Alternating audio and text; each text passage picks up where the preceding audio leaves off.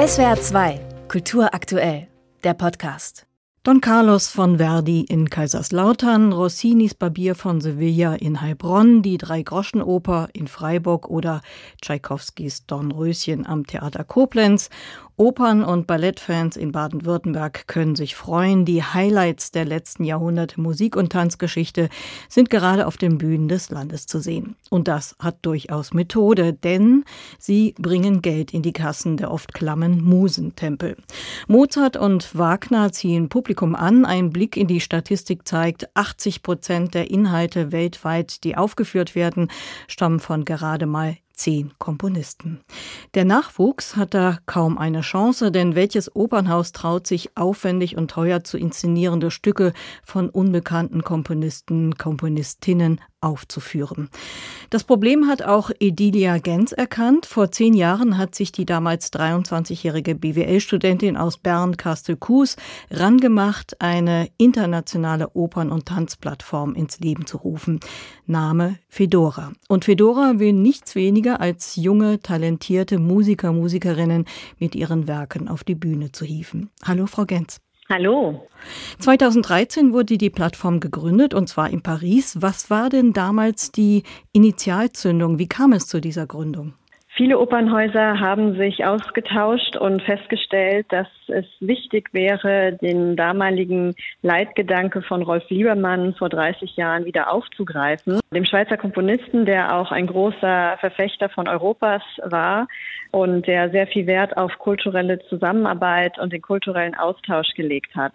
Und viele Opernhäuser haben den Wunsch geäußert, dass es äh, wichtig wäre, eine Plattform in Europa zu schaffen für neue Werke und für Koproduktion, um Nachwuchskünstlern eine Chance zu geben, ihre Karriere zu starten und somit neue Werke in die Repertoirehäuser einzuführen. Sie fördern also die Projekte junger Opernkomponisten und junger Choreografinnen finanziell.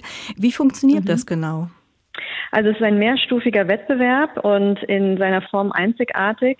Da es sich um Anschubsfinanzierung handelt, bewerben sich bei uns Opernhäuser mit neuen Projekten. Und wir haben eine Fachjury in den vier Preiskategorien für Oper, Tanz, Education und digitale Projekte. Und die Projekte, die eingereicht werden, sind Businesspläne, Konzeptausarbeitungen und Ideen.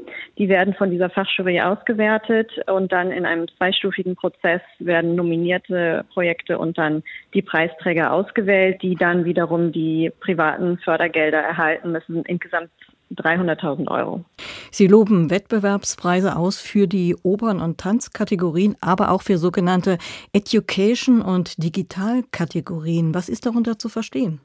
Beim Education-Preis handelt es sich um Projekte, die Oper und Tanz im Zentrum haben, aber dazu beitragen, dass es einen sozialen Impact gibt. Also die Zusammenarbeit mit Menschen mit bestimmten Bedürfnissen, mit Migrationshintergrund oder Kinder, die man an Oper und Tanz heranführen möchte und wie Oper und Tanz als Medium genutzt werden können, um solche sozialen Themenschwerpunkte neue Perspektiven zu bieten. Vielleicht, um das mal an einem Beispiel zu erklären, am Wochenende wurde gerade ein von Ihnen gefördertes Werk im Opernhaus in Montpellier aufgeführt. Es heißt Seisme, Erdbeben mhm. und ist ein Digitalprojekt. Was ist das für ein Stück? Worum geht's da? Genau, also das war eins der nominierten Projekte im letzten Jahr und das ist ein typisches Beispiel eines ganz jungen Kreationsteams. Also das ist Alex Ho, der Komponist, der das geschrieben hat, Franziska Ere als Regisseurin und Arguns Jean-Marie, der als Poet mitgearbeitet hat und das Werk haben die zu dritt zusammengestellt. Da geht es um den Dialog zwischen uns Menschen und der Erde. Und das ist eine immersive Installation auf der Bühne. Und die Zuschauer haben die Möglichkeit, in diese Installation hineinzutreten und haben dann ein Klangerlebnis und ein haptisches Erlebnis das sich an die Bedürfnisse der Zuschauer anpasst und auch den Zuschauern ermöglicht, eine Nachricht zu hinterlassen an unsere Erde, die dann mit in das Werk aufgenommen wird. Also es ist ein sehr gutes Beispiel dafür, wie solche digitale Projekte zu so einem inklusiven und immersiven Erfahrung beitragen können. Woher kommt denn eigentlich das Geld für Fedora? Also 300.000 Euro ist ja nicht gerade wenig. Unsere Förderung stammt aus der öffentlichen Hand und von den Privatsponsoren, die unsere Preise fördern. Das sind aus der Schmuckindustrie, Anwaltskanzlei, Unternehmensberatung und Finanzberater, die uns da unterstützen. Und wir sind auch sehr glücklich, dass seit sieben Jahren schon die Europäische Kommission im Rahmen ihres Creative Europe Programms als europäische Plattform fördert. Auch der israelischen Choreografin Sharon Ayal haben Sie Starthilfe gegeben. Sie gehört mittlerweile zu den bedeutendsten Choreografinnen des zeitgenössischen Tanzes. Für das Ensemble des Mainzer Staatstheaters Tanz Mainz hat sie inzwischen drei Choreografien erarbeitet. Ist die Starthilfe von Fedora immer auch ein Garant für eine weitere Karriere der Künstler? In der Tat war Sharon Ayal und Guy Bear waren Teilnehmer unseres Wettbewerbs 2016, 2017 und die hatten ein ganz tolles Stück eingereicht. Und dadurch, dass die Fachjury das ausgewertet hat und das als Preisträger ausgewählt hatte, das Projekt, hat das natürlich dazu beigetragen, dass sehr viel Aufmerksamkeit auch auf dieses Projekt gerichtet wurde, das auch Publikum angezogen hat, weil dieser Preis natürlich ein Qualitäts Siegel ist für das Projekt. Und wir haben schon gesehen, dass viele Karrieren von Künstlern daraufhin wirklich gestartet sind. Aber wenn das Mozart verwöhnte Publikum nun mal lieber Don Giovanni genießen will und keine KI-generierte interaktive Oper, bringen Sie mit der Förderung junger Talente die Opernintendanten nicht in Gewissensnöte, volles Haus gegen dünn besetzte Ränge? Das will ja kein Opernchef.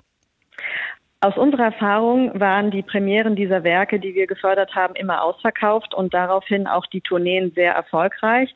Und das liegt vor allem daran, dass wir sehr frühzeitig schon in Kontakt treten mit dem zukünftigen Publikum, weil wir jetzt zwei Jahre im Vorhinein, bevor die Werke die Uraufführung haben, schon einen Dialog beginnen auf unserer Plattform durch Crowdfunding und online abstimmen.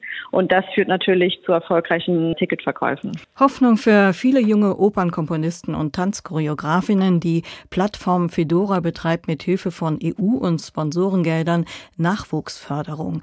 Wer von einer Fachjury ausgewählt wurde, darf auf eine Aufführung seines oder ihres Werkes auf der Bühne hoffen. Ich sprach darüber mit der Direktorin von Fedora, Edilia Genz. Vielen Dank. SWR 2 Kultur aktuell. Überall, wo es Podcasts gibt.